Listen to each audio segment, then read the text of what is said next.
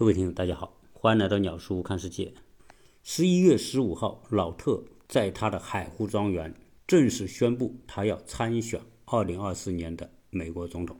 随着这一宣布，我们预示着美国二零二四年的大选提前两年拉开序幕。那么，很多的听友一定想知道，老特这一次以舍我其谁的姿态宣布参选，他有多大的胜算把握？他有没有可能？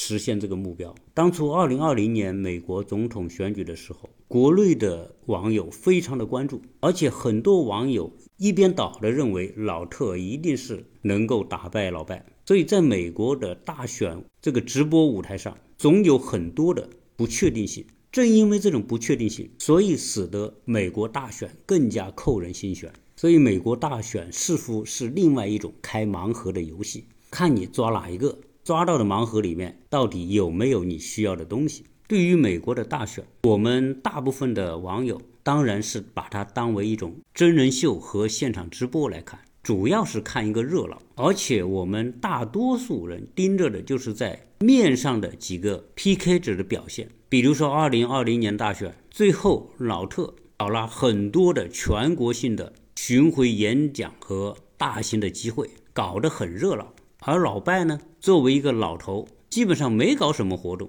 也没有搞什么机会，所以很多人都觉得老拜没戏，老特一定又赢定了。而且我们看到老拜确实因为年龄太大，脑袋也不好使，表达也经常出错，所以最后我们看到奥巴马不断的为这个老拜站台，来给他助力。所以我们看到的都是台上的这些人的表演。其实看美国大选，台上的表演。只是我们所看到的中国民间的皮影戏上的那些皮影，不要以为台上这些人的表现能决定他们谁当选。一场皮影戏的好坏以及皮影戏的结果，全部操纵在皮影戏幕后的那些操纵者手上。所以，我们看美国选举的投票，最后结果公布，有时候我们觉得这种结果似乎是偶然。其实很多时候它都是必然，只是这个结果以偶然的方式呈现罢了。所以美国选举，我们越来越感觉到它的游戏化的特征。我们再用一个不太恰当的比喻来比喻美国的大选，我们经常会看到有些大力士参加掰手腕的比赛，你要看到这些大力士表面都非常的强壮，肌肉爆棚，面露凶光，在掰手腕的舞台上一站。恨不得把对方给吃掉，然后大家呲牙咧嘴的开始要把对方给掰下去。但其实我们看到的掰手腕，这些人面部的表情、极致用力的那种状态、那种不顾一切的使劲的方式，其实都是表面。关键还在于我们所看不到的这个人的肌肉的状态、他的力量、他的骨骼的强壮，以及他能够为这个手臂输出多大的力量。那个看不到的力量。才是决定谁在掰手腕过程当中能够赢的关键。有时候你看某一个掰手腕的选手往那一站的时候，那种胳膊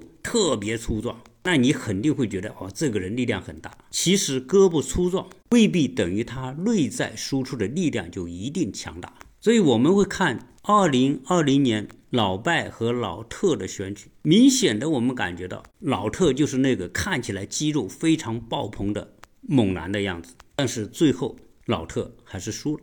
我不知道大家是否喜欢听鸟叔聊美国选举的那些游戏。如果喜欢的话，在留言当中告诉一声。更希望大家先关注鸟叔看世界这个专辑，并且加鸟叔的微信幺八六零七三幺八二零零。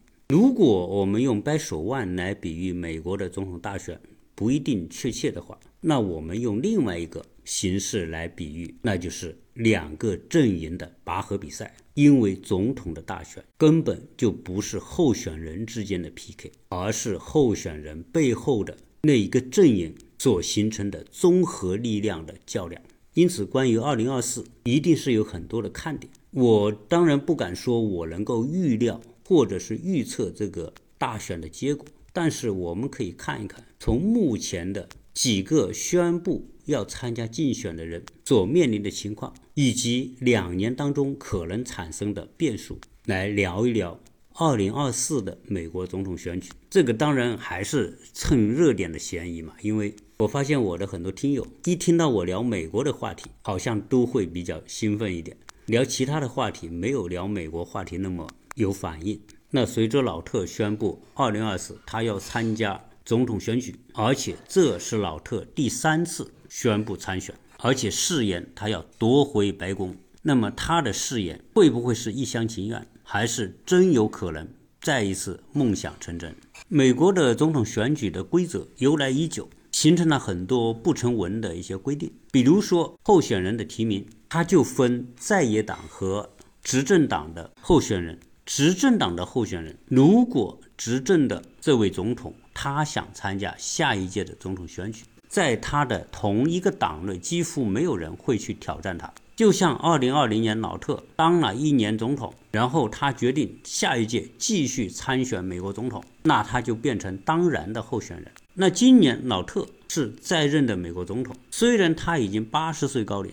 假如说他认为他还需要为美国人民工作四年，他宣布竞选总统，那其他的人，比如说副总统哈里斯，或者某一个州长或者参议员等等，即便他们有这个想法，他们也很难取代现任总统作为当然候选人的这样一个角色。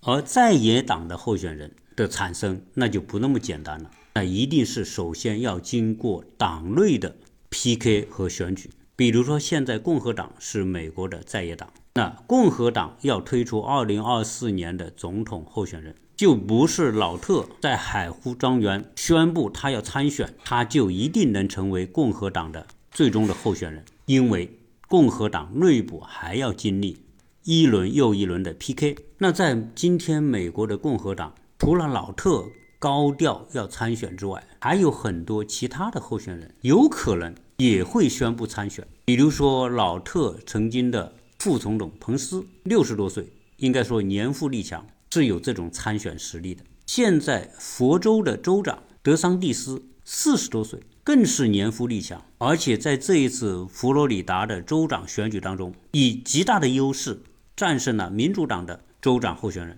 使得他成为人们公认的共和党的政治新星。那德桑蒂斯也有可能成为共和党的候选人。此外，还有弗吉尼亚州的当选参议员格伦·杨金，也被认为是共和党的很有希望的新生力量。对于老特来说，这些年轻人冒出来，对他是有巨大的威胁，他内心里是一定是不爽的。关注新闻的都会知道，因为德桑蒂斯他是佛州的州长。我们知道，二零二零年。老特参加总统选举的时候，他就是以佛州居民的身份参加投票的。为什么他以佛州居民？因为他在佛州有海湖庄园，海湖庄园被称为是他的家，等于说他在佛州有房子。他只要把他的驾照改成佛州驾照，他就成了佛州居民。所以老特认为佛州是他的基本盘，而且之前他一直也是支持这个德桑蒂斯的。而且把德桑蒂斯看成是他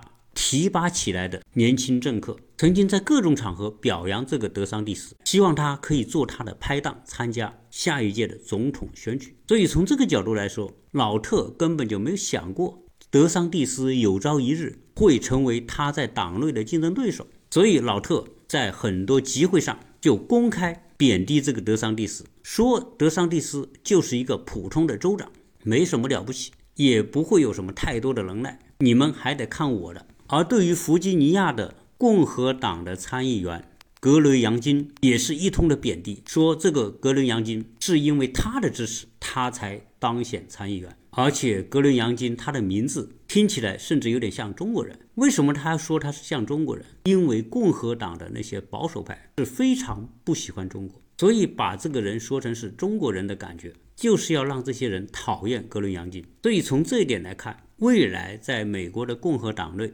就可能分成两派，一派就是挺老特的那一派，另外一派就是反老特派。而且从老特对于德桑蒂斯和格伦·杨金的公开的言论就可以看得出，老特这个人的性格。应该说，从二零一六年他成为美国总统，再经过他四年的。总统任期到现在已经十年，作为一个政客，大家对老特的性格和为人已经有非常多的了解。首先，这个人很有野心，但是格局不够，心胸狭隘，同时他又是一个极其自恋的人。他认为全世界的人都不如他，所以大家才把他称为“董王”。这种成为“董王”的人是典型的自恋型的人格，而自恋性的人格往往是目空一切的。因此，在他的心目当中，二零二四年的总统选举最好你们谁都不要来跟我挑战，我就应该是当然的共和党的最终的候选人。什么彭斯啊、德桑蒂斯、格伦杨金，包括德州的州长，那些有企图想参加二零二四总统选举的人，你们都给我靠边站，这才符合他的心中的想法。所以从这一点来说，老特注定是一个悲剧性的人物，因为这个世界不可能以他的意志为转移。首先，他在美国共和党获得提名就是一个杀敌。一千自损八百的过程，他会只管结果，不管过程。也就是说，为了获得二零二四的总统选举的提名，他会以不惜一切手段来打击、污蔑和摧毁对他形成障碍的同党的人物。我们现在来看一看，首先在老特的同党有哪些可能是他的竞争对手？首先就是我们说的，他曾经的副总统麦克彭斯，在老特任职期间可以看得出。彭斯是他的一位忠实的助手，只是到了二零二一年国会大厦骚乱的时候，彭斯才选择了与老特的切割。彭斯是一位标准的美国白人的保守派，他的父亲曾经参加过朝鲜战争，所以彭斯自称是有原则的保守派。这个派别在美国的福音派基督教徒中有广泛的影响力。二零二零年，他当选为众议院的议员，当了十三年的众议员。在二零一三到二零一七年，担任了印第安纳州的州长。他通过了该州历史上最大规模的减税方案，并且签署了限制堕胎和保护宗教自由的法案。从为人处事方面来看，相对于老特，彭斯比较沉着冷静，也相对比较低调。但他被视为是特朗普有力的党内竞争者。在二零二零老败胜选之后，公布胜选的结果，应该是由在任的参议院的议长，也就是副总统彭斯来宣布二零二零大选的结果。老特要他在宣布的时候推翻这个结果，当然彭斯直接给予了拒绝。也就是说，彭斯不再听老特的指使，使得彭斯和老特的关系降到了冰点。老特指责彭斯缺乏勇气，但是彭斯。的稳重表现在他在很多公开场合很少直接批评他的这一位上司，所以看得出彭斯是属于建制派的，经过官场历练、懂得官场规则的人。但是相比之下，老特就不属于这种，他没有城府，也从来不需要稳重，想到什么就说什么。老特是属于特别看重自我表演的那个人，而属于建制派的政客会更多的从。党派的整体利益去考虑问题和决定做什么与不做什么，这就是作为政治素人的老特和职业政治家的区别。当然，我说这个并不等于说我要抬高那些职业政客，只是说连在面上的最基本的尊重都不能够给到对方的时候，那说明老特缺少作为政客的最基本的忍耐和包容的素质。如果说老特最后要在二零二四失败的话，很可能就是失败在他作为政治素人缺少政客应有的某一种素养。那我们来看看老特同党的第二个竞争对手罗恩·德桑蒂斯。这个名称大家一听就会知道他是西班牙裔的。目前认为他是老特在党内的最大的竞争对手。之所以德桑蒂斯被他党内的势力所看好。是因为他有很好的教育背景，他是哈佛大学法学院毕业，曾经在美国的海军服役。二零二一到二零一八年担任众议员，并且在二零一八年以百分之五十的支持率成为佛州的州长。佛州就是佛罗里达州。从这个简短的背景可以看得出，德桑蒂斯拥有美国政客绝好的出身、教育、从业的。背景首先，哈佛大学法学院这种人脉就是一般的人所够不着的。其次，他在美国海军服役，这个在作为一个政客竞选的时候也是很重要的条件，说明他愿意为美国服务。当然，美国作为军人，特别是海军这个军种，待遇是相当的好。我曾经聊过几期节目，讲在美国当兵的故事。在美国当兵，它不是义务兵役制，它属于雇佣的范畴。也就是说，你在美国当兵，是美国军队雇佣你，给你工资的。而且不同的军种待遇也是有一定差别的。当然，最好的待遇是海军、空军，其次是陆军。我在加州住的时候，有一个邻居，他的儿子曾经就在美国海军服役，他高中毕业就去了，然后来被派到日本。的美军基地，一个大兵派到日本，军方会为他准备好住房，你要不住也可以住外边，然后发给你每年很高的房屋租金补贴，每年再给你几万美元的津贴，相当于工资。美国大兵在海外的待遇都是很好的，如果没有战争，那基本上跟享福没什么区别。服役两年到四年之后，他们退伍，作为曾经为国家服务过的。从军人员有很多的福利可以享受，包括你去读书。我那个邻居儿子，他高中毕业去当海军，如果他退伍之后再去读书，那他就不需要交费。因为我们在美国填任何一个表格，不管你是去看病，还是开车，还是申请购房等等，所有这一切后面都有一栏，你是否曾经当过兵。所以德桑蒂斯在美国海军服役。在他的人生履历当中是一个亮点。我们记得克林顿在当选总统之后，很多人就挖他的黑材料，说克林顿在年轻的时候就逃避服兵役。那德桑蒂斯后来担任过众议员，又担任过佛州的州长，加上现在他才四十多岁。在美国，一般认为只当过参议员或者众议员的。未必有真正的行政经验，而当过佛州的州长，而且这一次德桑蒂斯在佛州是高票连任佛州州长，说明他在佛州干得不错，选民对他是认可的。所以从这个角度来说，德桑蒂斯的履历是非常的耀眼。德桑蒂斯担任佛州州长之后，他的知名度大为提高，在任期间，佛州的共和党选民人数首次超过民主党。所以，无论是从政的经验，还是人气，还是年龄优势，德桑蒂斯都是首屈一指。我们看到美国总统选举的另外一个搅局者马斯克，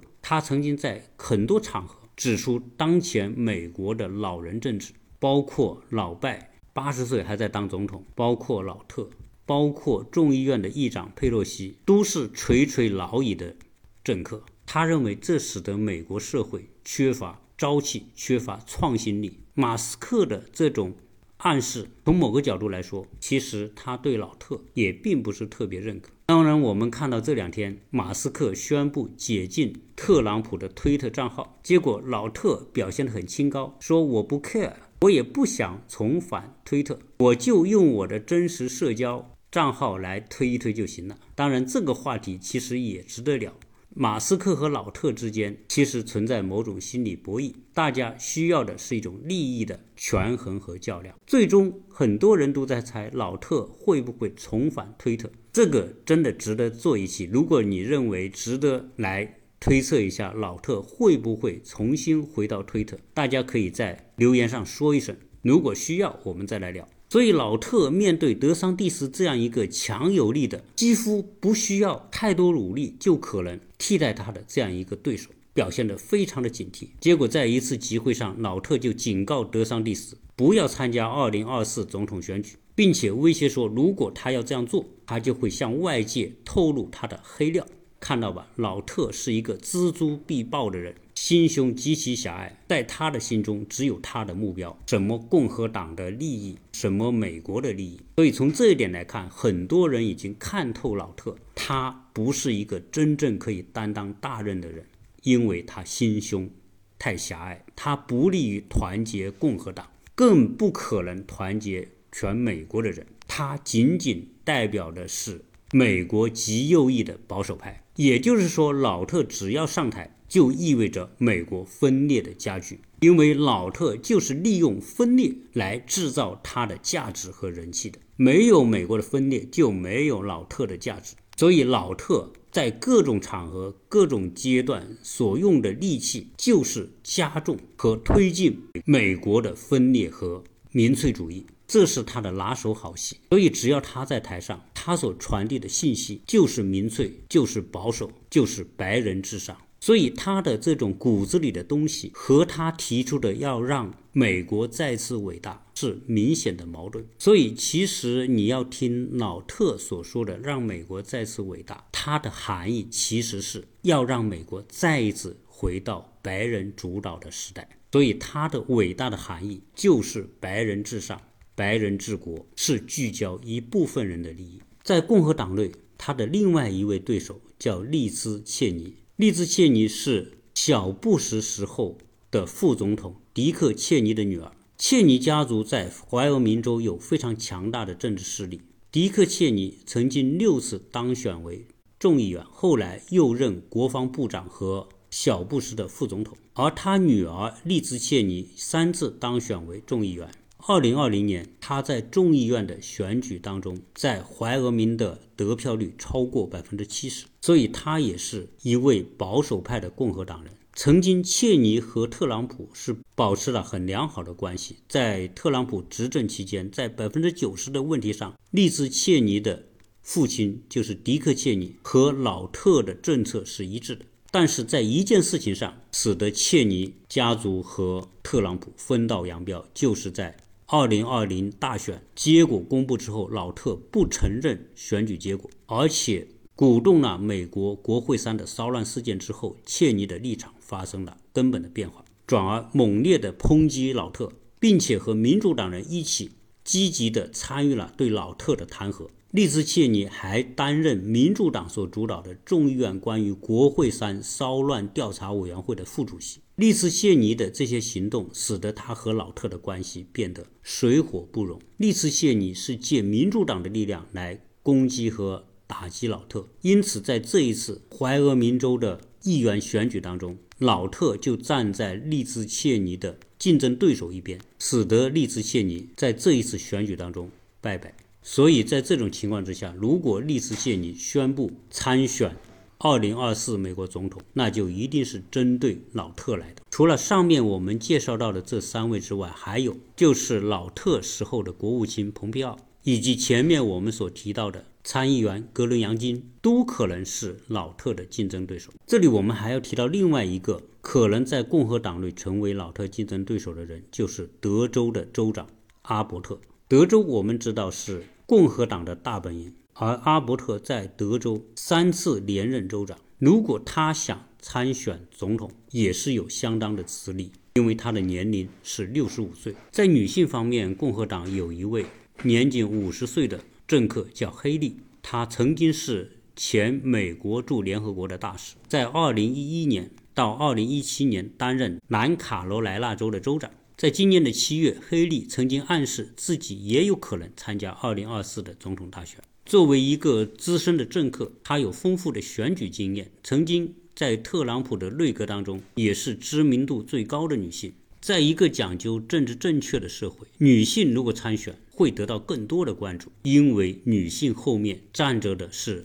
美国一半的女性选民。所以，黑利一旦宣布参选，肯定会。在女性选民当中形成对老特的不利影响。那我们刚才所聊到的这些，都是有可能站在舞台上表演的角色。而在美国的选举，我刚才讲了，关键是看他的阵营支持谁。而这个阵营里面，其中最重要的一股力量，就是这些政客后面的金主，也就是美国的那些资本大鳄。美国的科技、金融和产业资本，他们需要谁上台才能最大程度地代表他们的利益？在共和党的那些传统的金主后边，很多人现在并不看好老特，其中一个就是著名的传媒大亨默多克。默多克在很多公开场合就表明对老特的不满。默多克是美国保守媒体，他们更多的当然是支持共和党。在二零一六和二零二零，默多克是支持老特的。但是前不久，默多克在公开场合就表明他对于老特的失望，因此他在接下来的选举当中不会再给老特支持，而可能会寻求其他的候选人，包括德桑蒂斯。如果这些金主从原来支持老特到现在支持其他的候选人，就会使得老特在筹备2024总统竞选的资金问题上遇到障碍。因为美国的选举就是资金实力的比拼，而这些资金多半都要来自于那些财团的支持。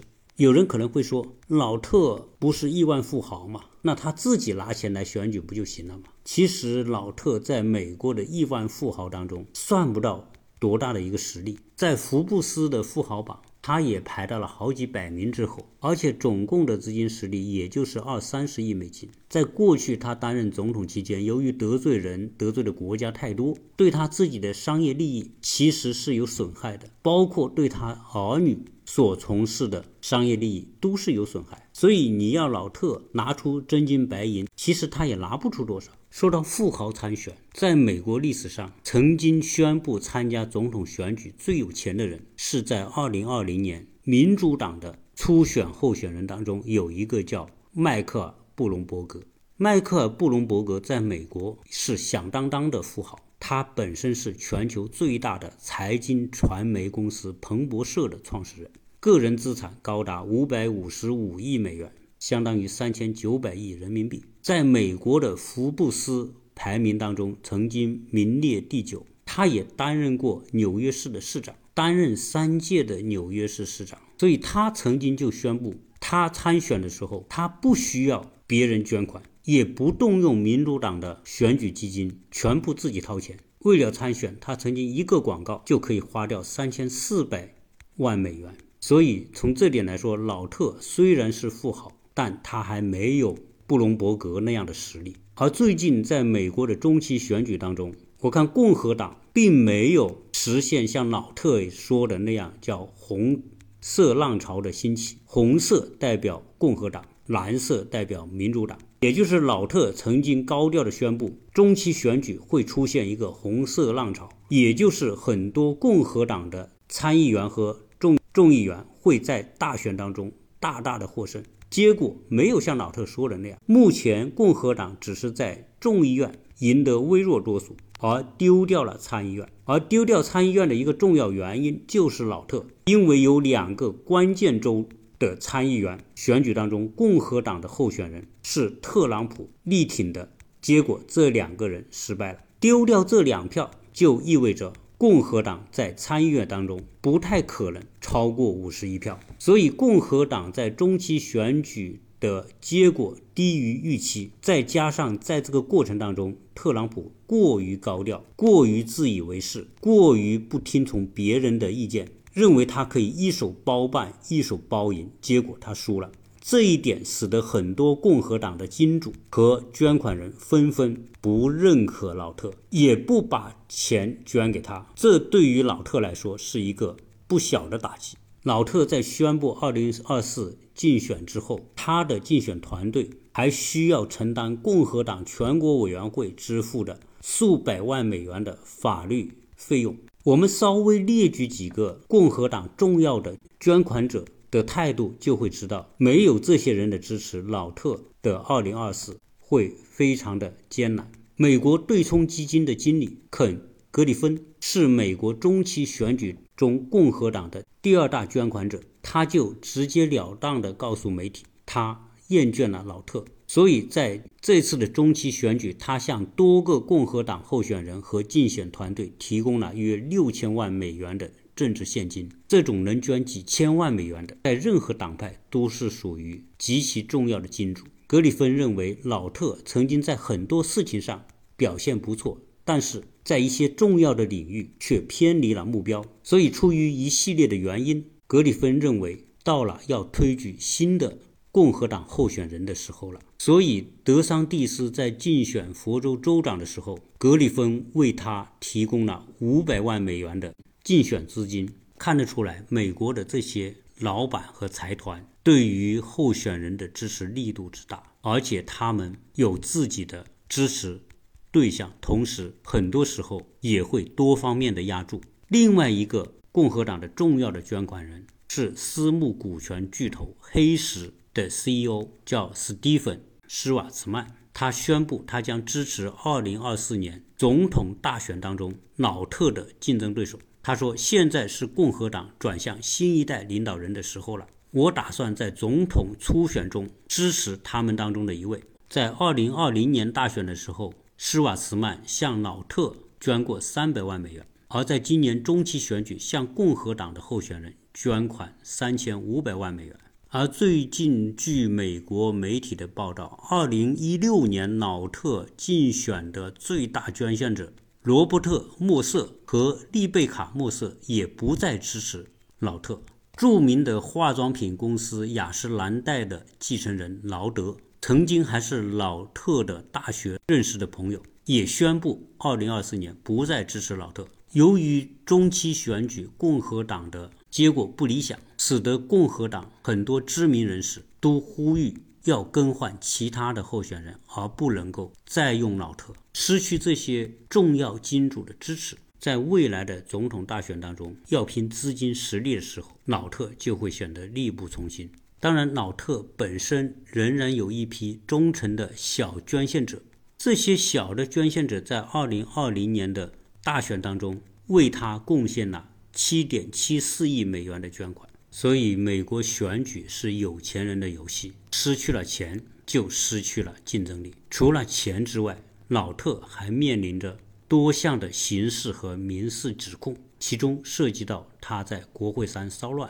所起的作用。因为很多人指证他是国会山骚乱的幕后主使，一旦罪名成立，那可是叫叛国罪，因为这是明显的反宪法行为。此外，他还面临着。干预2020年总统选举的计票，特朗普集团的税务欺诈案，以及这一次海湖庄园被联邦调查局查抄，是因为涉及到他偷窃美国的机密文件。所以，老特在2024将面临新的政治现实，而且他所面临的政治形势也已经不同于之前的两次选举。共和党内的很多人，包括一些资深人士。对于老特给共和党所带来的影响倍感疲惫。这个时候，很多人希望推出新的面孔，推出有竞争力的新的人，因为老特在台上的表演已经太充分了，他的思路、他的想法、他的策略、他的性格和为人已经被人们太熟悉，他很难拿出什么新的招数。既然你的招数已经在过去的两次选举当中已经用尽了。在第三次选举当中，还想用这些新的招数，除了只能吸引老特的死忠粉之外，很难吸引到新的人的转向和支持。因为在政治选举当中，本质上选民看的不是台上人的表演，而是看你这个人上台之后，未来会给自己带来什么样的利益和好处。如果你只会表演，而拿不出新的。治理国家以及帮助选民解决他们面临问题的那些新的思路、方法和手段，你表演的再好，也不会得到喝彩，更不一定得到选票。所以，中期选举的结果意味着老特在共和党内的声誉的下降，以及他个人影响力的削弱，这些会成为他2024选举的绊脚石。因为在这一次中期选举当中，失利的共和党人其实一开始就不应该参选，但是老特就是坚持要他们参选，所以老特这种独断专行的做法伤害了特朗普自身的基本盘。在缺少共和党内部大佬的支持和金主的支持之下，老特能否赢得2024共和党党内提名，这是一个很大的问号。也就是说，老特如果不能够在党内获得提名，那他就根本没有机会参加二零二四的大选。在十一月十五号之前，老特曾经说他要在这一天做重大宣布。结果，当这一天宣布之后，老特参选的消息也没有在市场引起太大的讨论。